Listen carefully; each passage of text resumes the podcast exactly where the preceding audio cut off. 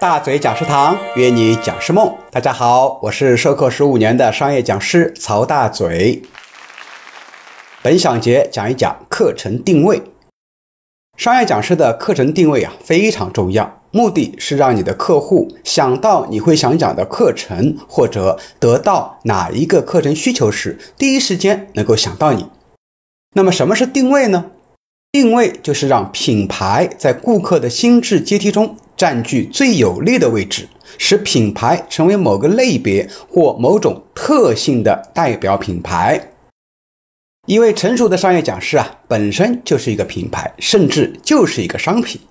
想要让客户能够在第一时间想到你，就必须先让客户对你有一个精准的认识。这位老师主讲的是销售，还是生产管理，还是人力资源的课程？比如大嘴老师主讲销售技巧。傅老师主讲新媒体营销。如果我问你主讲什么课，你说我目前刚刚出道，什么课都讲，什么课都接，那么你就等于没有客户，因为你的竞争对手变成了所有的商业讲师、职业培训师，而且你所讲述的每一门课啊，都会拿来与该领域最优秀、最资深的老师进行比较，这对一名新晋讲师来说是非常吃亏的。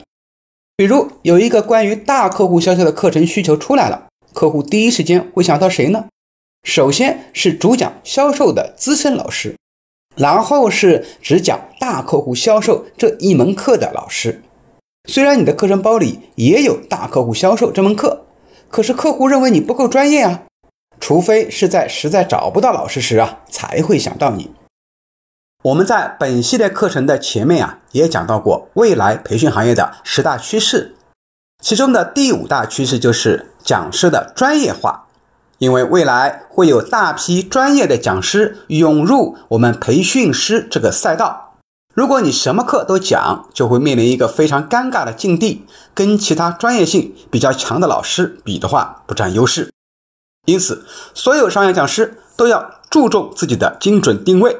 必须做细分和垂直化，占领客户的第一心智。分享一个案例吧。我们大嘴堂的傅一仙老师呢，就是因为定位准确而受益的老师。傅老师一开始进驻培训行业的时候呢，也是什么课都讲，什么课都接。但因为他还比较年轻，跟其他的资深老师没什么优势，相比较啊，所以始终课量不是很高。认识大嘴老师之后呢，大嘴老师就给他做个人定位的分析，发现他的优势呢就是互联网营销，有过很多新媒体运营和实操的经验，也写过很多十万加和百万加的爆款文章，再加上新媒体互联网营销是趋势，所以就给他定位了一个新媒体营销的标签。